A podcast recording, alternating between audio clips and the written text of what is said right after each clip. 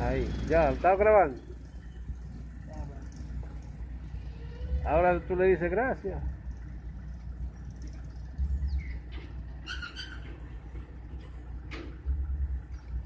Gracias, Papaleo. Gracias, Rubio, mi hermano. Lo quiero de corazón. Que me lo sane Dios pronto. Lo quiero. Felicidades para todos allá, mis hijos. Con Dios, Papaleo, con Dios y Rubio también. Con Dios. Gracias. Yo tengo más de cuatro meses buscando trabajo. Yo vivía en Allentown, en Pensilvania, y ahora vivo en York. Y tengo ya más de cuatro meses buscando trabajo y no hay posibilidad, no hay forma. He ido a 20 mil empresas a buscar trabajo y es imposible. Óyeme, no hay forma. Yo le digo a los dominicanos que están allá que no vengan para acá si ustedes no tienen documentación o si no le tienen un trabajo conseguido. Porque aquí sin documento la vida es imposible. Es increíble la dificultad. Yo estoy aquí pasando el Niágara en bicicleta y no quiero que ustedes vengan para acá a pasar lo que yo estoy pasando, a pasar trabajo.